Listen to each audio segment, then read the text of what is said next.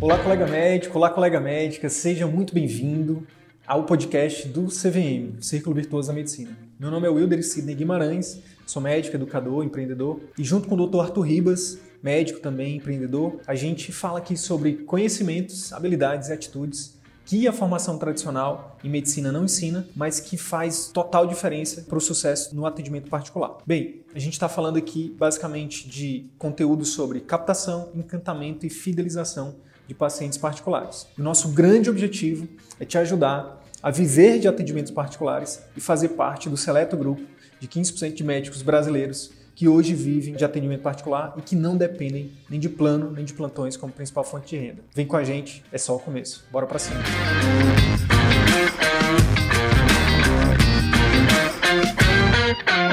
Na live de hoje eu vou falar sobre a epidemiologia do ciclo vicioso da medicina, tá? Então vamos lá. O que, é mesmo, o que, significa mesmo ciclo vicioso, Sidney? O ciclo vicioso da medicina, pessoal, é uma espiral negativa que a gente entra, né, muitas vezes, na maioria das vezes, sem saber, né, de forma inconsciente. A grande maioria dos médicos entra né, nessa espiral negativa de muito trabalho, pouca remuneração, baixa satisfação com a profissão, baixo impacto na vida dos nossos pacientes, baixa qualidade de vida. Né? Então, e uma coisa vai alimentando a outra de forma negativa. Então, quanto mais trabalha, menos tem qualidade de vida, menos impacto na vida dos pacientes, menos ganha, e por aí vai. Então, essa espiral negativa que a gente chama de ciclo vicioso, tá? A grande oportunidade dessa live de hoje, desse conteúdo de hoje, é que você é o seguinte: se você entender a epidemiologia por trás do ciclo vicioso, você pode ter, você vai criar inteligência, você vai ter é, dados nas mãos para que você possa tomar decisões mais assertivas. Por exemplo, o que é epidemiologia quando a gente fala de uma doença? Ela nos ajuda, ela, ela, ela nos dá inteligência para a gente poder por exemplo, fazer um diagnóstico mais assertivo, tomar condutas mais assertivas, né, através de um tratamento. Por exemplo, quando a gente fala da epidemiologia da malária, a malária, que é uma doença aí que é, enfim, milenar, né? Por que, que é importante entender a epidemiologia da malária? Por exemplo, imagina que você atende um paciente no interior de São Paulo com febre, né? Você está no interior de São Paulo. Dificilmente você vai pedir uma gota espessa desse paciente para pensar em malária. Agora, tudo isso muda se ele te disser, por exemplo, que ele é de Manaus, que ele está passeando na casa de uns parentes no interior de São Paulo. Opa, é de Manaus, né? Já fiz aqui, já pensei em vários diagnósticos aqui. Não é uma virose comum, não é uma gripe, não é dengue, não é, não tem infecção bacteriana. E quando ele fala, quando você vai lá e de novo explora um pouquinho mais a história e vê que ele é de Manaus, opa, isso acende aí uma luz para você pensar em malária. Então, isso é importante. Nesse momento que a gente está vivendo de pandemia, né, de coronavírus, Manaus está vindo a segunda onda de coronavírus, então todo paciente que você for atender, se você for atender fora de Manaus, se ele disser que é de Manaus, você vai obrigatoriamente, imediatamente, você vai pensar em coronavírus. Então a epidemiologia de determinado agravo, de determinada situação, ela nos auxilia no diagnóstico, tá? E, na, e no tratamento, obviamente. Então, hoje, a intenção é trazer alguns dados para vocês aqui, né, sobre o ciclo vicioso, tá? Dados de pesquisas, dados que estão disponíveis para cada um de vocês também depois procurarem, né, para realmente ver se é só se isso realmente procede ou não, entendeu? Não tem problema. Então é muito comum, pessoal, que nossos alunos eles, eles refiram o seguinte: eles não faziam a mínima ideia de que somente, por exemplo, 15% dos médicos hoje, mais ou menos, né? É, a gente trabalha com dados do estudo de demografia médica e ele vai, ele vai sendo atualizado anualmente. Os dados que a gente tem aqui são esses, então mais ou menos 15% dos médicos hoje no Brasil vivem exclusivamente de atendimento particular, tá? Os colegas, a maioria das vezes, nossos alunos, eles falam, cara, não fazia a mínima ideia disso. Eu nem sabia, né, que a gente poderia viver só de atendimento particular. Enfim, isso explica porque que a maioria, por exemplo, dos colegas estão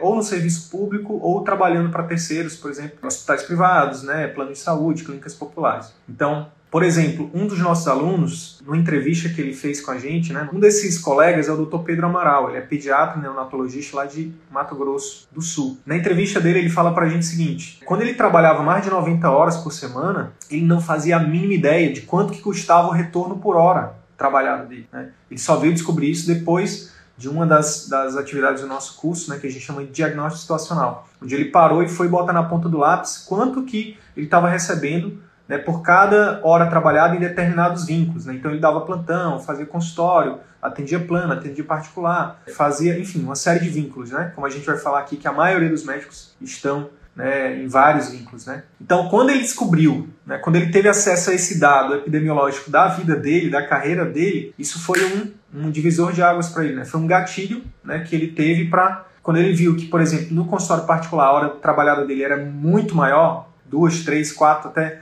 dez vezes maior do que, que ele tinha, por exemplo, trabalhando em outros vínculos, ele disse, não, então eu tenho que focar aqui, é aqui que eu tenho que focar. Isso dá clareza, né? E a clareza gera, né, gera inteligência, e essa inteligência gera discernimento que gera ação, ação direcionada, tá bom? Agora é importante dizer para você o seguinte, esses dados epidemiológicos, entender esses dados é uma parte do processo, tá? É uma parte da jornada. A partir de agora a gente vai começar a falar aqui sobre os dados epidemiológicos do ciclo vicioso. Vamos, vamos fazer por blocos, tá? O primeiro bloco a gente vai falar aqui sobre carga de trabalho carga horária de, de, de, trabalho semanal. Aqui eu tô. Quais são as fontes desses dados, tá? Estudo demografia médica, tem um estudo também do Medscape, tá? Se você der um Google aí depois e pesquisar e colocar assim, satisfação profissional dos médicos, estudo Medscape, você vai, você vai encontrar um estudo interessante também que o Medscape fez, tá? É, mas basicamente desses dois. Então, é, um terço dos médicos do brasileiros trabalham mais de 60 horas por semana, tá? Sendo que 75% desses trabalham mais de 44 horas semanais, tá? Então, é assim, isso não é nenhuma novidade para você, eu imagino, né? O que talvez não seja novidade para você é que isso é no círculo vicioso. Quando você trabalha, se você está no círculo vicioso, ou seja, se você está trabalhando muito e sua remuneração é baixa, acaba que isso, né, uma coisa desgasta a outra chega um momento que é, você está cada vez a qualidade do seu atendimento cai a qualidade da a sua saúde começa o seu corpo começa a reclamar. Então é, a gente vai falar amanhã e depois sobre o círculo virtuoso da medicina né? Onde você pode diminuir essa carga horária de trabalho sem perder rendimentos né? Mantendo seus rendimentos mantendo sua qualidade de vida seu seu é, seu padrão de vida e até aumentando. Uma série de colegas nossos né alunos têm feito isso né? Então, não só não é um dos grandes medos, né? Pô, se eu for para atendimento particular, eu vou perder a minha renda, eu vou diminuir minha renda. Não necessariamente, tá? Não necessariamente. Quando você consegue realmente é, fazer o seu consultório funcionar de forma efetiva, esse rendimento ele pode ser sim mantido, pode ser duplicado, triplicado, assim como tem acontecido com vários colegas, tá bom? Depois da carga horária, outro dado interessante é sobre remuneração. Alguns dados, né? Então, por exemplo, 66% dos médicos ganham menos de 16 mil reais. Para alguns pode ser muito, para alguns pode ser pouco. O fato é que 16 mil reais não é uma quantia ruim. Só que 16 mil, quando você está, por exemplo, trabalhando 60, 60 horas por semana, né, que essa é a, é a média geral, né? Então, trabalha 60 horas para ganhar 16 mil, por exemplo. Então, não é que seja ruim. O que a gente está aqui, que eu estou aqui para falar é que pode ser muito mais do que isso. Tá? Pode ser muito mais do que eles trabalhando até bem menos. Tá? Isso, isso é quando você entra no círculo virtuoso, quando você começa a sair do vicioso e começa a entrar no virtuoso. Tá? Então, sendo que o que acontece? Desse, desses 66%, na verdade, desses 66% não. No geral, de uma pesquisa, agora traz, é uma, um outro dado também que a gente está trazendo aqui é de uma é pesquisa interna nossa, da nossa base de colegas de, de, de médicos que nos acompanham. Né? A gente tem uma lista de mais ou menos 15 mil médicos que nos acompanham, né, de, de e-mail. Né, tem, os, tem os colegas no Instagram, né, mais tem 11 mil médicos no Instagram, tem quase 4 mil lá no, lá no Telegram. Então, a gente faz pesquisa de forma rotineira com a nossa base né, de, de médicos. E o que, que a gente constatou? Mais de 90% dos médicos ganham menos de 10 mil reais por mês apenas com atendimento particular. Mais de 90%, vou repetir, mais de 90% dos médicos da nossa base, né, não, é, não significa, não é, isso não é do Estudo de Demografia Médica, né, mas ganham menos de 10 mil reais né, somente com atendimento particular. Então, o que acontece? O que, que a gente, só pegando esses dois dados, né, carga de trabalho com remuneração, a gente vê que a maioria trabalha em torno de 60 horas por semana e a maioria ganha né, é, menos de 16 mil reais. Tá? Então, quando a gente junta esses dois, né, uma alta carga de trabalho com baixa remuneração, isso explica né, uma das frustrações do médico. Né? Isso explica né, uma, das, é, uma das coisas, um dos fatores que faz com que o médico né, entre no círculo vicioso. Eu vou dar um exemplo, eu peguei um exemplo né, específico de uma especialidade né, da obstetrícia para para fazer uma comparação aqui, para ficar mais, mais claro. O preço pago pelo parto normal, se tiver algum obstetra aí depois quiser, se souber desses dados mais atualizados, mas da, da, do dado onde eu peguei não é atualizado. Mas o preço pago pelo parto normal é em torno de 250 reais. 250 reais é pago para a equipe médica, nem sei se é só para o obstetra, mas enfim, 250 reais para você fazer um parto. E por, por, que, que, por que, que a gente acha que isso é um absurdo, isso é, é, é triste, né? isso é lamentável? Porque o parto, né, quando a gente para para analisar né, o, o, o que significa o parto, né? o parto é, é um momento extremamente importante, é um momento que, de, que requer uma extrema responsabilidade do médico, é um, é um momento em que requer um, uma concentração muito grande, né? principalmente falando de parto normal, às vezes o médico ali ele, ele vai é, ter que dedicar ali várias horas, né? a média de, um, de tempo de um trabalho de parto são, sei lá, 9, 12 horas né, de trabalho de parto, em que o médico tem que estar ali dando é, assistência para essa gestante é o momento mais importante de qualquer família, né? Toda família, né? Toda família que, que, que tem ali o sonho de ser pai, que tem o sonho de ser mãe. Então, assim, é uma remuneração muito baixa que se paga para o médico, né? Nesse caso. Então, esse é só um dos exemplos.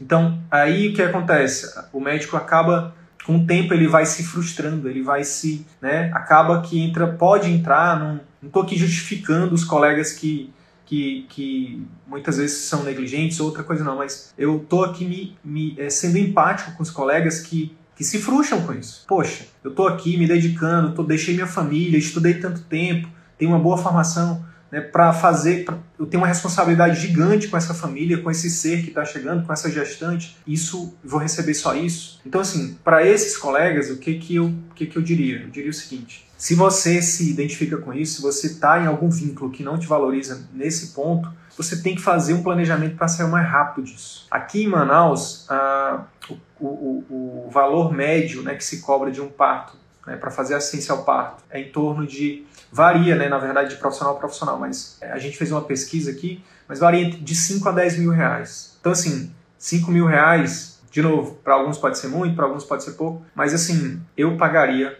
com muita tranquilidade, né? Eu pagaria por quê? Porque é a, minha, a vida da minha esposa, a vida da minha filha, né? Então, e o médico, o médico que está sendo bem remunerado, a gente entende, né? A gente entende que esse profissional ele vai se esforçar mais, ele vai dar uma atenção maior. Então, é, nenhum profissional, na verdade, deveria trabalhar por menos do que merece. Ninguém, ninguém. Não estou aqui colocando médico como uma profissão acima das outras, não. Todo mundo, toda profissão tem a sua, tem a sua importância, tem a sua, enfim, merece ser bem remunerada. Agora, o que acontece é o seguinte: a gente tem duas opções, né? A gente tem duas opções como médico a gente fica reclamando, reclamando, reclamando, ou, né, ou dentro dessa reclamação vai fazer panelaço, vai reclamar por as entidades de classe, esperar que alguém faça alguma coisa, ou a outra alternativa, que é o que a gente recomenda que você faça, é traçar uma estratégia de transição para você ir para o particular, entendeu? Então, é isso que a gente recomenda, tá? Ó, outra coisa importantíssima, dentro ainda da questão remuneração, dentro da questão renda, essa eu acho que é da pesquisa do Medscape, esse dado. 40% dos médicos gastam mais do que ganham. 40% dos médicos gastam mais do que ganham.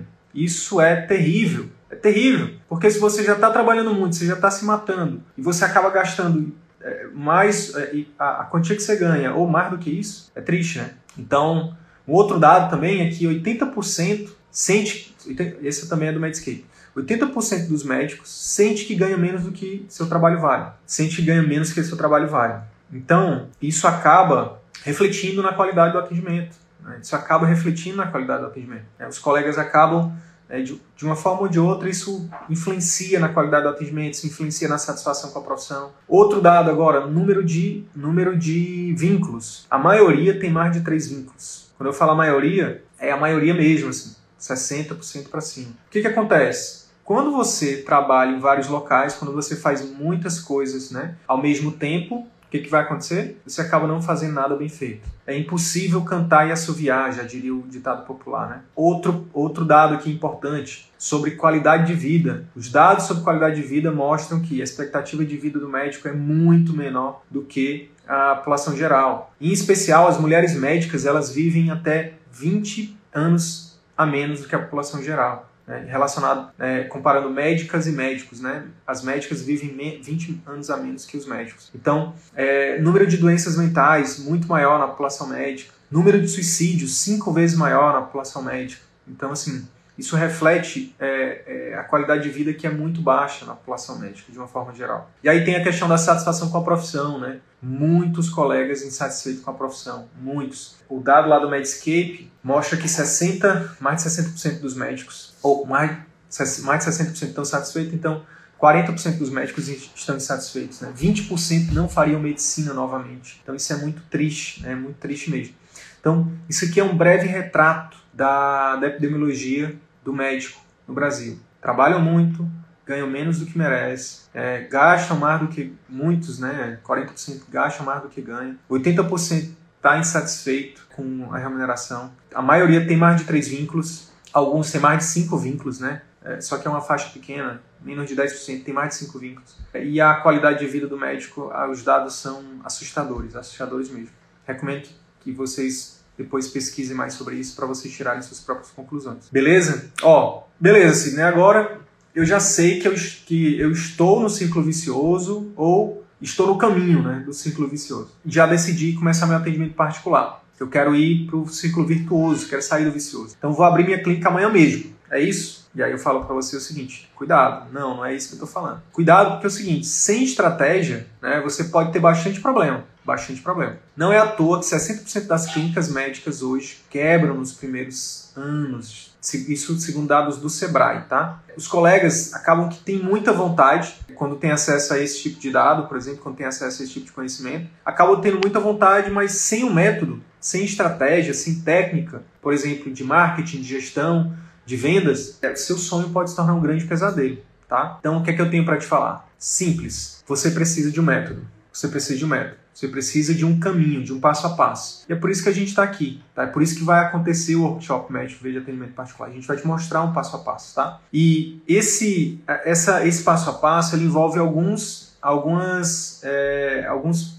sendo redundante, né? Alguns passos. Então, por exemplo, você tem que fazer uma definição estratégica. Você precisa fazer uma, uma definição estratégica. Definir o seu posicionamento. Seu posicionamento. O que é posicionamento, Cid? Posicionamento é como você vai ser visto pela sua, pelo seu potencial paciente. Tá? A partir do momento que você define o seu posicionamento, por exemplo, seu nicho, seu subnicho, né? Então, por exemplo, o nicho geralmente é a especialidade, ou quem é generalista pode escolher né, um, um, um público um público-alvo ali, por exemplo, de um grupo de doenças, né?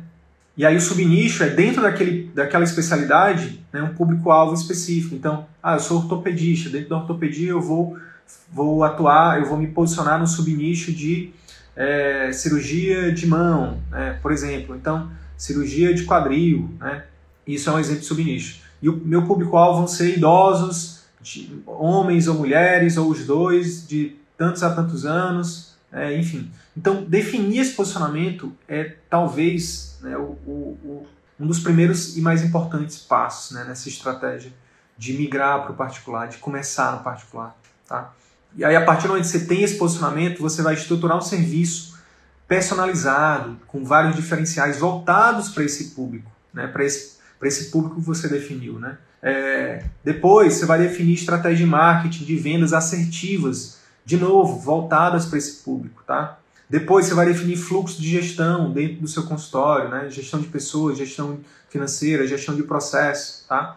E depois disso, você vai o quê? Melhoria contínua você vai fazer uma melhoria contínua, tá? Melhorar cada, cada um desses passos. Então, é, meu posicionamento não está funcionando, deixa eu ver o que, que eu mudo. É, meu, meu serviço aqui, é, o que, que eu posso melhorar dentro do meu serviço para deixar ele mais personalizado. Né? Na minha estratégia de marketing, de vendas, o que, que eu posso melhorar. Na minha estratégia de gestão, o que, que eu preciso melhorar. Então, cada um desses itens você pode ir melhorando com o tempo, tá bom? Qual que é a dica prática aqui? A dica prática de hoje é você fazer um estudo do seu mercado, na sua cidade. Isso é uma das perguntas que a gente mais recebe aqui. O que, que significa fazer o estudo é, do, do seu mercado, né? fazer uma pesquisa de mercado? Existem até instituições que fazem isso, né? que você pode contratar, mas a gente, hum, é, se você tiver grana e na sua cidade tiver uma boa uma boa empresa que faça isso, ótimo. Se não, o que, que a gente recomenda que você faça? Comece pesquisando né, os seus concorrentes. Quais são os diferenciais que eles têm? Né? Então, dentro da sua especialidade, dentro do seu posicionamento, quais são os seus concorrentes? Isso é uma coisa. Quais são os diferenciais? O que, que, eles, o que, que eles oferecem de diferenciais lá na, na clínica deles, no consultório deles? Né? Quais os preços que eles estão cobrando? Tá? Qual a presença digital deles? Qual, qual, é a, é, qual é a frequência que eles postam conteúdos no Instagram, no Facebook, no YouTube? Né? O site deles está ranqueado lá pelo Google? Né? É, se não, mesmo que você esteja início de carreira, mesmo que, que tenha, mesmo que esses concorrentes sejam é, tenham muito mais tempo, mais experiência, tenham muito mais currículo, o fato dele não ter uma presença digital para você é uma ótima oportunidade, tá? Então mapeia isso. Demanda. O que seu público deseja ou precisa, né? O que, que seu público deseja ou precisa? Isso aqui é fundamental, né? Então como é que você descobre isso? Descobre isso perguntando. Você pode perguntar para os seus pacientes dentro do seu consultório, você pode fazer pesquisa com a sua lista de transmissão no WhatsApp, você pode fazer uma pesquisa com a sua é, lista de, de, de clientes né, através do e-mail. Você pode fazer isso através da, das suas redes sociais, né, caixinha de perguntas no Instagram. E com o tempo você vai criando inteligência sobre o seu público muito grande. Né? É, que mais? Você pode ir em sites oficiais, né, pesquisar é, o, o, poder aquisitivo né, das pessoas dentro da sociedade. Né, você pode pesquisar a prevalência da, da, daquele grupo de doenças que você está é, definindo como subnicho, por exemplo. Um exemplo prático disso é o seguinte: muita gente acha que ah, não vou abrir consultório aqui, sou do interior e não vai ter, as pessoas não vão ter dinheiro, não vai ter público para o meu consultório. E uma das, uma, é fundamental que você faça essa pergunta, né? Será que vai ter público? Será que eu vou conseguir ter demanda? Então, uma das, uma das formas de você descobrir isso, né, essa resposta, é você é, pesquisar. Né, IBGE, né, os, os sites de, é, por exemplo, em relação à prevalência de doenças, né, é, enfim, data SUS aí da vida. Enfim, pesquisar. E aí você, por exemplo, é, tem um colega nosso que é do interior de Minas e ele cirurgião vascular e ele trabalha o nicho dele é, é dentro da cirurgia vascular é varizes, né, subnicho. O que que, que que acontece? Ele está muito bem obrigado, mesmo numa cidade pequena. Né, ele tem um fluxo interessante dentro do consultório particular dele. É, e uma das coisas que a gente, né, numa das conversas que a gente teve com ele, a gente foi procurar né, a prevalência de doenças né, de varizes na população e cruzou com os dados é, é, da cidade dele. Então, uma eu não vou lembrar aqui agora exatamente qual que era a prevalência, mas vamos pegar uma, um dado hipotético aqui, tá? Um dado geral, só para exemplificar. Vamos supor que a prevalência de varizes na população feminina, por exemplo, de mulheres acima de 40 anos, seja de, sei lá, 30%. Tá? 30%. 30%. Aí vamos ver quantas mulheres tem na cidade dele, acima de, de, de dessa idade, né? Que, que, que entra, né? E aí a gente cruza com esses 30%. Então vamos supor que tenham, sei lá, 10 mil mulheres adultas acima de acima, de, acima disso. 30% de 10 mil, a gente está falando que 10% seria mil, seriam 3 mil potenciais clientes. Né? E obviamente uma cidade, assim, uma cidade, a cidade dele é uma cidade bem maior do que isso, tem muito mais que 10 mil mulheres. É, mas é só, pra, é só um, uma exemplificação para que você possa fazer esse exercício também aí, para que você quebre né, essa objeção de que ah, minha cidade é pequena, não vou ter público. Uma outra coisa para também que você pode, é, que isso também ajuda bastante, é você, hoje com as ferramentas de marketing digital, por exemplo, você pode fazer marketing para cidades ao redor. Então, se sua cidade é pequena, ah, minha cidade é pequena, tem 10 mil habitantes só. Então, com certeza, em volta, no entorno da sua cidade, você vai ter mais, mais pessoas, né? Então, você pode fazer marketing para essas pessoas no entorno, tá? Então, isso é, é, uma das, é um dos benefícios de você entrar também, de começar a fazer o marketing digital. Tá bom? Então é isso. Se esse conteúdo gerou algum valor para sua carreira médica, eu quero te fazer dois pedidos. Primeiro, compartilhe esse episódio com seus colegas médicos porque eles podem se beneficiar desse conteúdo. Utilize os seus grupos de Telegram, WhatsApp ou mesmo as suas redes sociais. Segundo pedido, visite as redes sociais do CVM. Procure Ciclo Virtuoso da Medicina no YouTube, no Facebook e arroba CV da Medicina no Instagram. Te vejo por lá. E até o próximo episódio. Valeu!